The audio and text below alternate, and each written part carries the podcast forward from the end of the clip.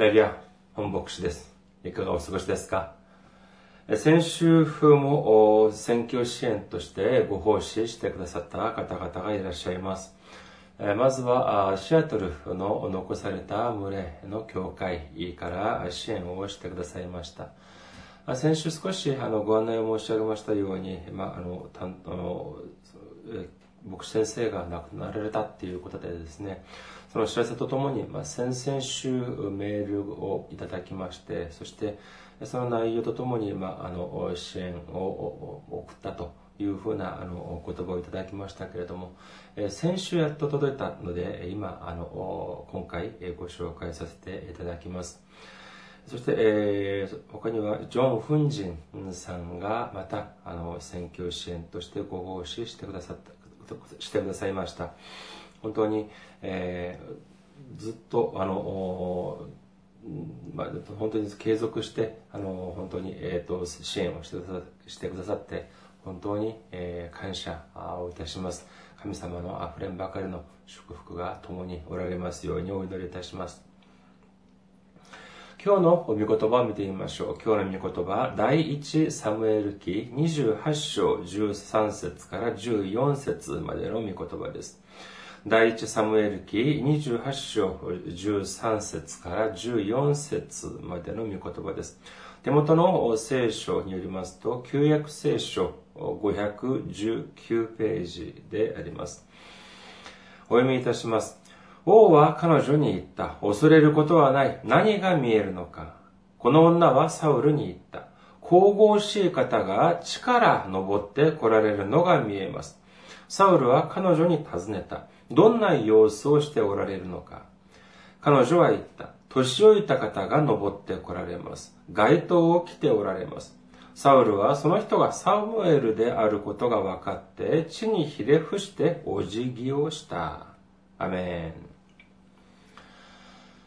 ハレルヤ。神様を愛する方はアメンと告白しましょう。アメン。今日は皆様と一緒に相手を知り、己を知るというテーマで恵みを分かち合いたいと思います。ま相手を知り、己を知るというのは、まあ、孫子の兵法に出てくる文言であります。さあ、まあ、夏、これからは夏本番になっていくと思われますけれども、いつからか、この夏という風になるとですね、まあ、怖い映画、ホラー映画とかというのが、まあ、見られがちになってきます。どうでしょうね。他の方は定かではありませんけれども、私、個人的にしてみますと、怖い映画を見たからといって、涼しくなるというような気はあまりしないんですが、しかしまあ、毎年夏場になるとホラー映画とかというのが、まあ結構出てくるような気がします。皆さん、お化け、幽霊というのは怖いですか？まあ、普通は怖いでしょうね。えー、怖くないというふうに思われている方も、実際に見たら怖いと思われるんじゃないかと思います。ある牧師先生の中ではですね、あの、日曜日にメッセージを伝えるときに、えー、とかくこの、まあ、幽霊の話、サタンの話、悪霊に対す関する話ばかりされる方もいらっしゃるというふうに聞きますけれども、それはいかがなものかというふうに思われます。まあ、正直私たちがイエス様をについて知るべきでしょうか？それとも悪魔、サタンについて知るべきでしょうか？ホセア書6章3節によりますと、このように書かれています。私たちは知ろう。主を知ることを切に追い求めよう。主は暁の光のように確かに現れ、大雨のように私たちのところに来、後の雨のように地を潤される。アメン。聖書にはこのようにですね、主を知ろう、切に追い求めようという記録はありますが、えー、悪魔を知ろう、悪霊を切に追い求めよう、なんていう記録は 当然ありません。まあ、幽霊、サタン、悪霊の、まあ、そうこういう、こういうあれは、まあ、一応基本的にはもう同じものだというふうに考えていただいて、えー、結構ですが、しかし、じゃあ、この幽霊とか、あこの悪霊とかっていうのは何なんでしょうか？じゃあこれは、さあ、これは実際にあるものなんでしょうか？存在するんでしょうか？それとも存在しないんでしょうか？皆さんどうですか？幽霊は存在しますか？存在しませんか？存在します。どうしてか？というのは、ここでもない。聖書に書いてあるからなんです。だからこそ私たちは、まあ、幽霊やその幽霊や悪霊にあに関する勉強というよりは、聖書に書かれてある御言葉を正しく理解するためには、悪霊、サタンに関する理解というのも正しく私たちは認識する必要がある。ゆえに、えー、今日はあこれに関して、まあ、少しおさらいをしていこうというようなことをにしました。では、まずは、まあ、幽霊とかを怖がる方がたくさん、怖がるという方は、まあ、たくさんいらっしゃるでしょう。でも、その理由は何でしょうか？まあ、ここにはまあ、いろんな様々な理由があるとは思われますが、最も代表的な理由というと、やっぱり、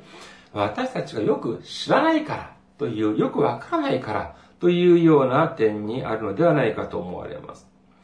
あ皆さん、バラエティとか、あの、番組とかを見ると、こういうものを、はい、こういうことを、あの、あの、あの、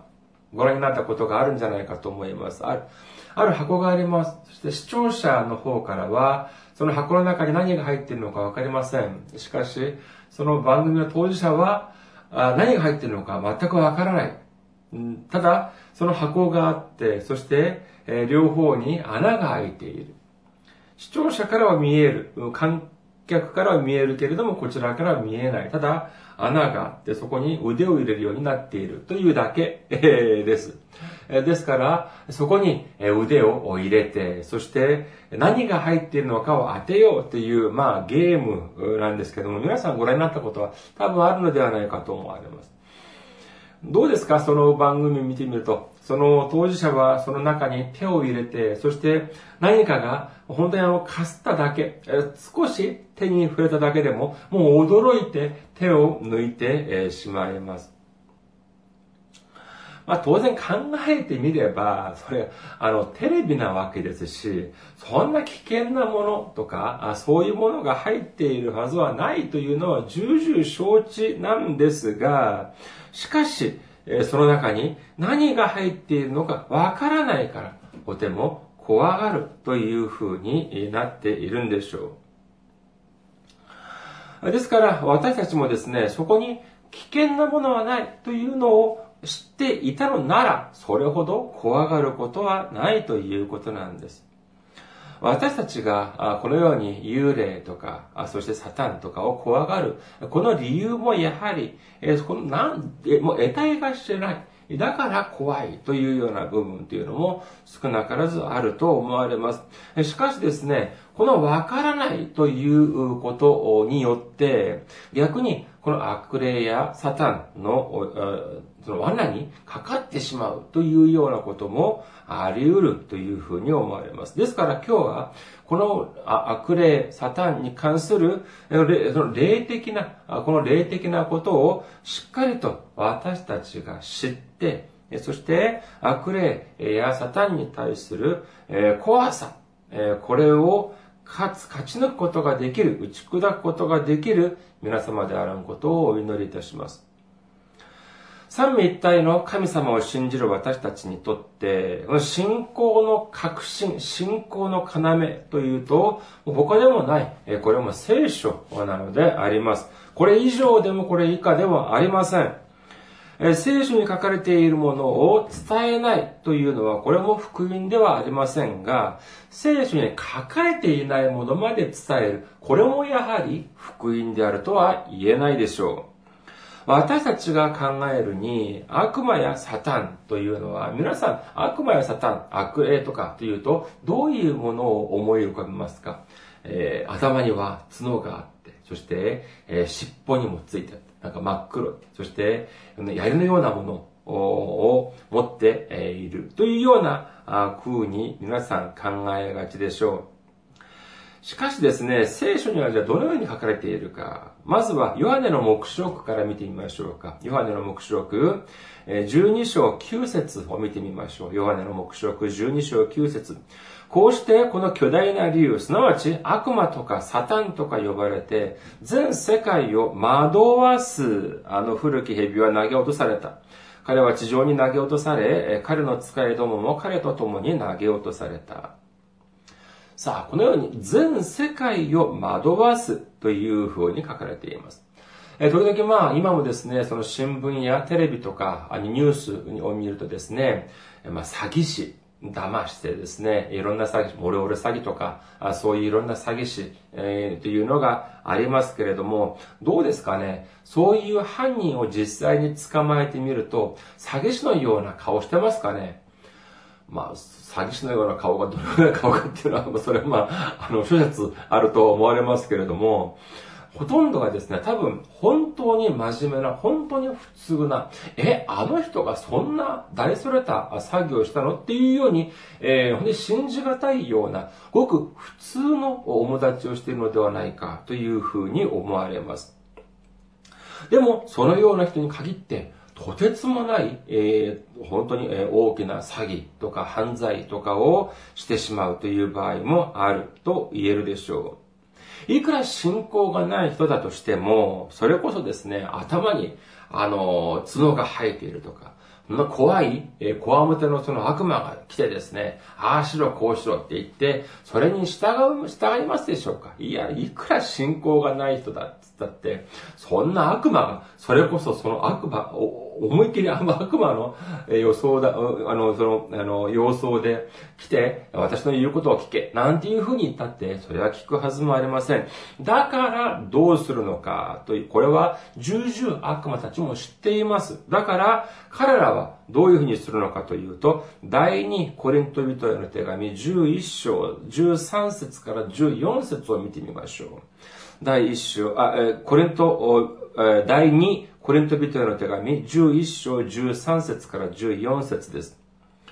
こういう者たちは偽人であり、人を欺く働き者、働き人であって、キリストの人に変装しているのです。しかし驚くには及びません。サタンさえ光の見つかいに変装するのです。これはもう驚くべき、真相です。サタンも光の見つかりに変装してくるということなんです。実を申しますと、今日のメッセージを準備するにあたって、あるきっかけがありました。これは何かというとですね、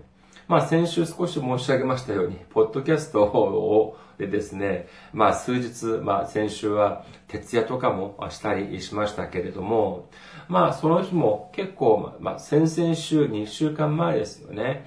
あの、まあ、朝の5時、6時ぐらいまで作業をして、徹夜で作業をして、そしてやっと、まあ、一段落して、そして、うとうとした、その、刹那、だいたい朝の8時か9時ぐらいですかね、誰かがインターホンをしましたよ。ビリンをしてですね、で、私ももう本当にあの眠気、えー がね、冷めない感じで、えー、うとうととした状態で、どちら様ですか？というふうに聞いたらですね、まあ、ある女性が来まして、そして、まあ、その、ある、その、まあ、そのイベントがあると、そしてそれに関する、まあ、お知らせですっていうふうに言って、新聞受けの方に入れておきますから、後でご覧になってくださいっていうようなお話でした。で、ああ、まあ、そんな急なことじゃないんだって、ああ、もう分かりましたっていうんで、まあ、そそのまま、もう新聞受けに入っているのも見ずに、また、あの、ベッドに戻って、また、あの、うとうとし始めたということなんですが、しかし、まさしくその時にですね、ある夢を見ました。えー、どういう夢かというとですね、その私が起きる前と全く同じような、あ私が寝つく前と全く同じような状況です。ある方がインターホンを押します、呼び鈴を押します。そして、私が出て行ったら、やはり女性だったんです。で、その時はですね、私がドアを開けちゃいました。ドアを開けるとですね、この女性だけじゃなくて、いろんな人がガヤガヤガヤガヤ入ってきたんです。そして、いや、どうしましたって言ったら、この人たちがですね、家のあらゆるその、まあ、その、設備とかっていうのをみんな剥がし始めたんです。どうしたんですか？何をさ、何をするんですか？あの、その洗い場とかですね、そのなんか配管とかっていうのは、押し入れの、そのいろんなもの、物置とかっていうのをみんななんかあの、剥がし始めた。どうしたんですか？何をするんですか？っていうふうに言ったらですね、いや、心配しないでくれと。これをみんな、あの、剥がして、そして新しいものに変えてくれるというふうに言うんです。いや、私、ここに引っ越して、引っ越してきてそんなに経ってないですし、箱に入ってくる前には、あの、前も、あの、大家さんがみんな新しいものにあの変えてくれたはずなんですが、っていうふうに言っても、まあ、聞く耳持たずみたいな感じです。いや、大丈夫だって、自分たちが肌で、えみんな、新しいものに変えてくれるっていうふうに言うんです。だから私は、あ、まあそうなのかというふうに思って見ていたんですが、後になってですね、えー、何が、あ何かが送られてきました。何かというと、これが請求書なんです。これももう本当にあの法外な料金が、お金が、金額が書かれてありました。だから私はもうそのお金を払うしかなく、な払うしか、えー、な、え、ないという状況になってしまったんです。もう完全に騙されたとしか言いようがありません。えー、これはもうこ、いや、こんなことってあるんだろうか、と思いまして、本当にあっけに取られていながら目を覚ましたということなんです。で、いや、よかった。一応、あまあ、始まりよかったですよね。そのような金額を払わなくてもいいから、夢だったんですから。で、えー、その次に思ったのが、いや、来たのが誰だったのかと。本当に全く同じ状況だったんで、誰が来たん、偶然の一致なんだろうかというふうに思ってですね、その新聞、あそういや新聞受けに誰か、あそのな何か入れておくっていうふうに言ってたから、多分それを見ればわかるだろうって思って、その新聞受けに入ってあるものを見たらですね、えー、たまげてしまいました。まあ、具体的には申し上げるっていうこともあれですけれども、まあ、簡単に言えば、その、キリスト教の真似をして、そして聖書をとてもお世辞でも正しく伝えているというふうには言い難いところから来た人でありました。悪魔やサタンというのはですね、悪い人たちが集まっている。それこそ、それこそ犯罪組織みたいなところにだけ悪魔がいるのか。いや、そうではありません。例えばですね、戦争が起きました。じゃあ司令部からその前線のその部隊に指令を送ります。じゃあその指令を伝える人が意図的にこの指令をねじ曲げてえー、違う指令を伝えたとしたらどうでしょうか？いくらその人が我が国の軍の軍服を着ていたとしても、いくらその人が我が軍の国民だったとしても、その人は自分の、私たちの国、私たちの軍のための人間ではなく、相手の国、敵国の人間を有利にするというようにな人だと私たちは認めるしかありません。いくら彼らが、いくらその人たちが聖書を教えていて、そしてその人たちが持っている聖書が私たちと同じような聖書だとしても、その聖書を正しく伝えることができない、伝えることをしていないのであれば、これは私たちをのための人間ではなく、敵国、悪魔、悪霊、サタンのための人間だというふうに言うしかないのであります。サタンは、はじめは全てのことをみんなやってくれるという風にして接近してきます。あれもやってくれる、これもやってくれるという風に接近してきます。しかし、じゃあ、サタンは私たちを愛するからでしょうか？私たちが良くなるため、良くなることを喜ぶためでしょうか？いいえ、そんなことはありません。サタン、悪魔は私たちが良くなることを決して望んではいないんです。望んでいることはただ一つ、私たちの滅亡であります。私たちの破滅であるんです。ですから聖書では何て書いてるかというと、信玄24章1節悪い者たちを妬んではならない。彼らと共にいることを望んではならないというふうに書いてあるんです。悪魔の誘いに騙されて、そしてイエス様を離れて、神様を離れて、世の中の中で、世の中のそのやり方で生きていく中で見てみると、なんかうまくいっているように見える、そういう人もいます。しかし、そういう人を羨んではいけないということなんです。どうしてかというと、最終的には破滅してしまうからなんです。です最終的には堕落して水の泡と化してしまうからなんです。私たちがその幽霊とか悪魔に関して知らないことは何かもというとですね、例えば、日本、お盆があります。お盆、8月の中旬くらいです。もうたくさんの方が帰省する方もいらっしゃるでしょう。ではですね、それを見てみると、それは何ですか？それはご先祖様の霊が昔にな、昔亡くなったあご先祖様の霊がその日に来て、そして、え召し上がって、ご馳走を召し上がって、そして行くと、戻っていくという、まあ、いわゆる設定です。しかし、聖書にはどのように書かれていますでしょうか？ルカの福音書を見てみると、お金持ちとナザロの話が出てきます。ここを見てみるとですね、地獄に落ちた、そのお金持ちがアブラハムに頼みます。ルカの福音書16章27から31を見てみましょう。ルカの福音書16章27から31。彼は言った。父よ、ではお願いです。ラザロを私の父の家に送ってください。私には兄弟が5人ありますが、彼らまでこんな苦しみの場所に来ることのないように、よく言い聞かせてください。しかし、アブラハムは言った。彼らにはモーセと預言者があります。その言うことを聞くべきです。彼は言った。いいえ、父アブラハム。もし誰かが死んだ者の中から彼らのところに行ってやったら、彼らは悔い改めるに違いありません。アブラハムは彼に言った。もし、モーセと預言者との教えに耳を傾けないのなら、たとえ誰かが死人の中から生き返っても彼らは聞き入れはしない。アメン。このお金持ちはですね、このアブラハムにですね、その地獄の中からアブラハムに頼みます。なんで頼むかというと、私の兄弟にそのナザルを送って、そして私のようにこのように地獄に落ちないように伝えてください。というふうに頼みます。まあ、この目的自体、これだけを見てみると、これは悪いとは言えないでしょう。その私たちの残された兄弟が地獄に落ちないようにしてください。これは悪いとは言えません。しかし、アブラハムはこれを許しません。モーゼや他の預言者たちのに、のに耳に耳にあ、預言者たちの教えに耳を傾けないのなら、これは、あ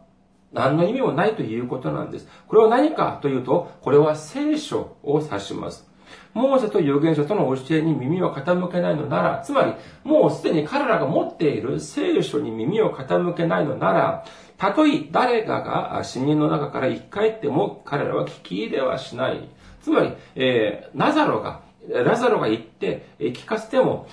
すでにある聖書を信じない人は、生き返って死人が生き返って、えー諭しても引き入れはしないというふうに書いてあります。この死人の中から生き返ったというのは、これはラザロだけではなく、後にイエス様が十字架にかけられて、そして死に、そして復活するということもやはりここに書かれているでしょう。つまり、イエス様が復活して、そのメッセージを伝えたにもかかわらず、それを信じない人というのも、やはりいるということをおっしゃっているんです。皆さんは幽霊とかお化けというのは何だとお思いですか？死んだ人が俗に浮かばれず、成仏できず、さまよっているというふうに考えておられますか？しかし聖書にはどういうふうに書かれているかというと、これは明確です。ヘブル人の手紙9章27節そして人間には一度死ぬことと死後に裁きを受けることが定まっているようにということなんです。つまりこの裁きというのは何かというと、これは天国に行くことか、あるいは地獄に落ちるか、この二つに一つ、それ以外はは聖書に書いてありません。じゃあ、その審判を受けた、その地獄に落ちた霊が、また地獄に行かないで、この世の中をさまよっている。そのようなことは聖書にどこにも書いてないということなんです。例えばですね、幽霊がどこ、どこにいれば、いわゆる心霊スポットとかっていうのもあります。それはどこでしょうか？いわゆるそこは死んだ、人が死んだ場所というふうに、え言っています。不動産とかでも、いわゆるまあ事故物件というのがあります。誰かが船の下で亡くなられた場所。これは、えー、事故物件として、まあ家賃が下がるというようなこともありますけれども、皆さん、ある人がこの家で、例えば亡くなったというような話を聞くとですね、ちょっとゾッとしますよね。そこに入るというのも、ちょっと、うーん、というふうに なかなか入ることができないかもしれません。しかしですね、じゃあ考えてみましょう。今、一番たくさんの人が亡くなられている場所はどこでしょうか？それは他でもない病院なんです。もし亡くなった方、人が人間が亡くなった場所は怖いというのであれば、病院にはとても行くことができないはずです。しかし、それこそたくさんの、それ大きい病院は大きい病院ほど亡くなられている方はたくさんいます。しかし、人間一人、じゃあ人間一人亡くなったから、その霊がそこにいる。じゃあ、大学病院、大学附属病院とかだったら、どんなにたくさんの霊で溢れているんでしょうか。しかし、だからといって、人間が怖がりますかいいや、怖がりません。そう言いながら、ああ、ここではですね、昔人が人間が亡くなったんですとかっていうような心霊スポットっていうふうにしてですね、雑誌とかテレビとかマスコミとか見ていますとあります。そういうところをですね、じゃあいつ行くのかともういつも夜行くんです。皆さんね、そういう、例えばその山の中で茂みとか、そういうところは何もない場所であっても夜に行ったら怖いんです。それは当然です。なんで怖いんでしょうか？足元もおぼつかない、転ぶかもしれない、滑って怪我をするかもしれない。だから怖いんです。だから、怖いんだって死んだ人が出てくるから怖い。これはまさしく聖書的ではないと言えます。このように申し上げますと、いや、あこれに、まあ、反論をする方がいます。聖書にも、聖書にも死んだ霊が出てくるというところがある。どこかというと、まさしく今日の本文なんです。今日の本文を見てみると、神様はサウルを選ばれて、そしてイスラエルの初代王として建てられました。しかし、サウルは神様を高めるのではなく、自分自身を高め、神様の命に、命令に従順するのではなく、自分の考えを優先させるという罪を犯してしまいます。ですから、もう我慢の限界に達してきて、結局神様様はサウルを捨てます。その結果、え、このか、え、神様は、サウルはいくら神様にお祈りをしても、神様は、主はこれに答えてくださいません。答えてくださるどころか、主の悪霊が、悪霊がサウルを苦しめるということまでしてしまいます。時は戦争でした。戦争が起きた時でありましたけれども、このサウルは軍を連れて行きました。しかし、このサウルはどうなったかと、とても怖がった。敵を見て、敵軍を見て、とても怖がったという、というふうに言います。しかし、いくら神様に祈っても何の答えも得られない。だからどうしたのかというと、自分が前に禁じた霊媒師の女を呼びに、そ、そ、会いに行きます。そして、さ、このサウルはサムエルの、もう亡くなったサムエルの霊を呼び起こして、そしてどういうふうにすべきかをと、えー、まあ、聞こうとしたわけなんです。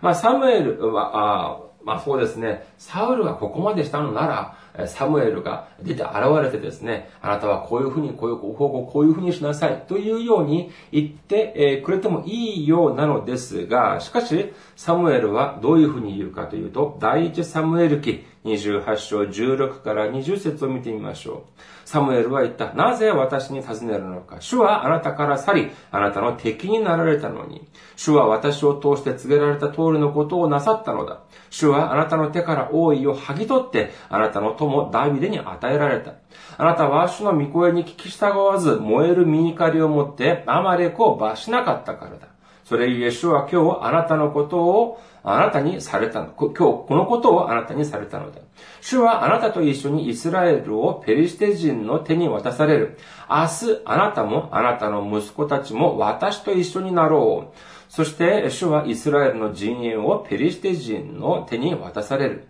すると、サウルは突然倒れて地上の棒の、地上に棒のようになった。サムエルの言葉は非常に恐れたからである。それに、その一、その日、一昼夜、何の食事もしな、えー、していなかったので、彼の力が失せていたからである。ここのポイントはですね、何かというと、この例が果たしてではサムエルだったかという点であります。サムエル、第一サムエル28章を読んでみるとですね、まるでサムエルが前に、サウルの前に出てきて、直接話しているかのように思われますが、いや違います。今日の本文もう一度見てみましょうか。第一サムエル記28章13から14です。王は彼女に言った。恐れることはない。何が見えるのか。この女はサウルに言った。神々しい方が地から登って来られるのが見えます。サウルは彼女に尋ねた。どんな様子をしておられるか。彼女は言った。年老いた方が登ってこられます。街灯を着ておられます。サウルはその人がサムエルであることが分かって地にひれ伏してお辞儀をした。これを見てみますとですね、サウルは何も見ていません。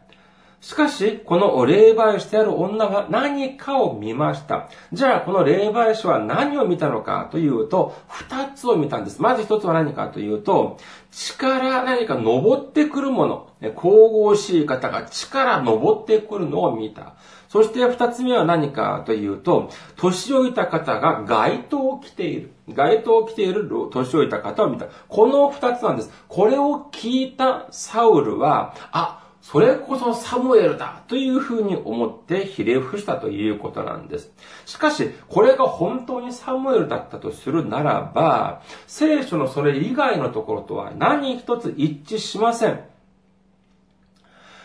考えてみてください。まず何よりも、えその、かなりも、神様の、その、忠誠なるしもべであったサムエルが、の霊が地から登ってくる、このような描写は他にはどこにもありません。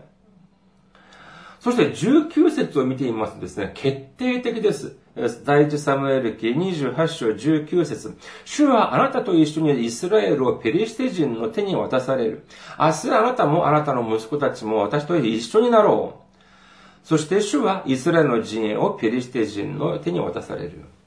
神様の忠実なしもべであったサムエルがは死んだと当然、天国に行ったはずです。そして、神様から捨てられたサウルは当然地獄に落ちること。これはもう確実であるにもかかわらず、サウルは、その、サウルの死を予言しながら、サムエルはこういうふうに言ったと言います。あな、明日、あなたもあなたの息子たちも私と一緒になろう。じゃあこれは天国に、これをこそはですね、天国にいるサムエルの言葉とは到底考えられないということなんです。じゃあこの例は何なのかというふうになると、これは明らかです。これはまさしくサムエルを仮装した、サムエルのふりをした悪なる、邪悪なる霊、悪魔、サタンであると言えます。悪魔、サタンとは、彼らもですね、その未来を予測することはできます。えーとても驚くべき場面がマタイの福音書にあります。マタイの福音書8章29節です。これを見てみますと、すると見よ、彼らはわめいていった。神の子よ、一体私たちに何をしようというのです。まだその時ではないのに、もう私たちを苦しめに来られたのですか。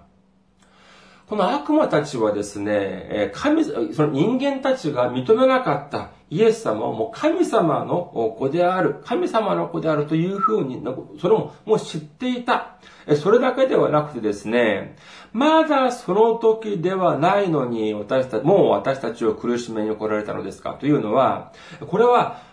まだ自分たちが滅びる時ではないのに、もう今から来たんですか？ということなんです。つまり、悪魔サタンは将来自分たちが滅びるという、滅ぼされるということも知っているということなんです。このようにして考えてみると、この悪魔サタンがサウルの未来について、サウルが明日死ぬということについて予測できたということは、これは驚くべきことでも何でもありません。結局、この、霊媒師の女が見た霊はサムエルの霊ではなく、サムエルの仮装したサムエルのふりをした悪魔サタンだというふうに言うことができます。私たちがいわゆる考える、まあ、その、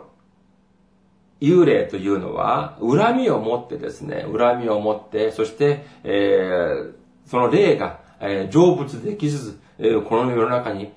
この世に、まあ、さまよっているというふうに考えますが、しかし、それはそうではなく、このように、ある他の霊を、に仮想、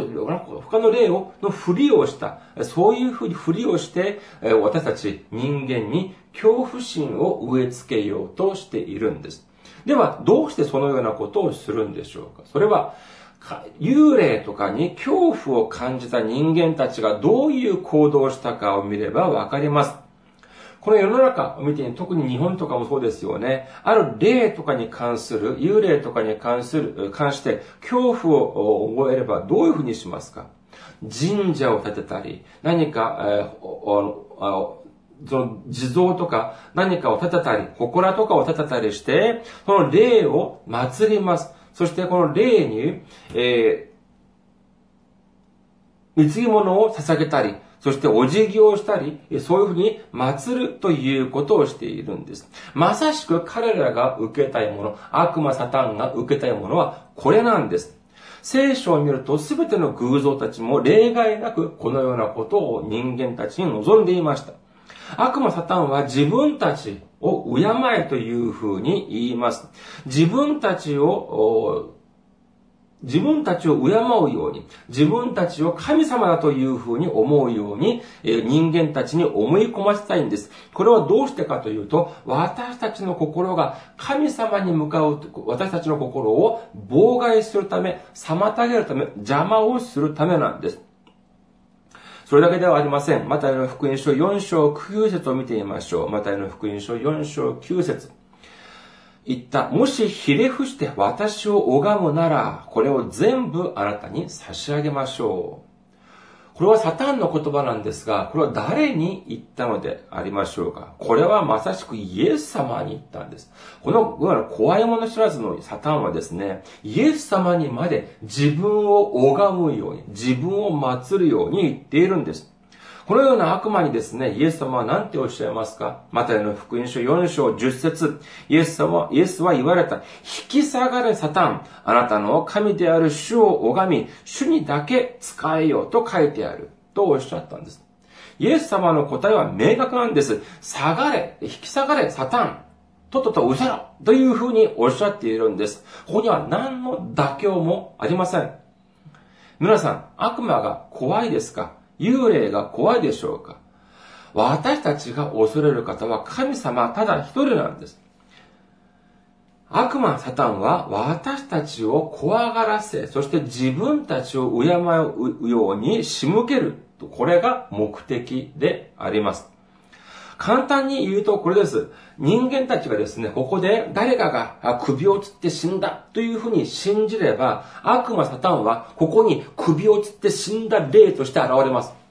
ある人がここで誰かがえー、包丁に刺されて、えー、死んだというふうなことを信じれば、サタンはここに包丁で刺された死んだ霊として現れるんです。どうしてかというと、これによって人間たちに恐怖心を植え付け、そして自分たちを崇めるように、自分たちを拝めるよう、拝むように、自分たちを祀るように仕向ける。これが目的であるからなんです。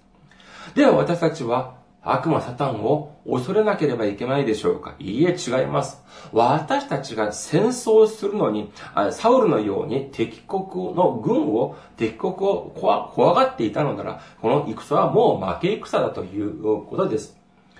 神様が捨てたサウルは数多くのその敵軍を見てですね、ペリシテ人を見て、もう怖がっておののいたというふうに言います。ですからどうしたのかというと、霊媒師を頼ったんです。しかし、神様が共におられたダビデはどうでしょうか第一サムエル記17章47節を見てみましょう。第一サムエル記17章47節この全集団も主が剣や槍を使わずに救うことを知るであろう。この戦いは主の戦いだ。主はお前たちを我々の手に渡される。アメン。全イスラエル軍が恐怖のに驚いていた時であっても、この全イスラエル軍を恐怖に陥れた、このコリアテのを前にして、この青年ダビデは、神様を頼って堂々と叫びます。これこそがまさしく神様と共におられる勇者。神様が共におられる勇者であることを信じる皆様であらんことをお祈りいたします。悪魔サタンは恐れる対象ではありません。退ける対象でなければならないんです。ではこれを私たちの能力、私たちの力でできるんでしょうか？いいえ、できません。悪魔サタンは私たちの力では退けることができないんです。だからどうするのか？神様を頼るんです。イエス様を頼るんです。精霊を頼るんです。私たちはもう、これで悪魔、幽霊の正体をみんな暴きました。もう私たちはもう知らないことはありません。もう化け、もう化けが現れた、現れたんです。知らなかった時は怖かった。しかし、もうこれでみんな知ってしまったので、私たちは怖がることはありません。これはもうそれこそトリックみたいなもんなんです。皆さん、神様を頼って、イエス様を頼って、そして強い力を持って悪魔、サタンを退け、そして主の皆において勝利する皆で、皆様であらんことをお祈りいたします。ありがとうございます。また来週お会いしましょう。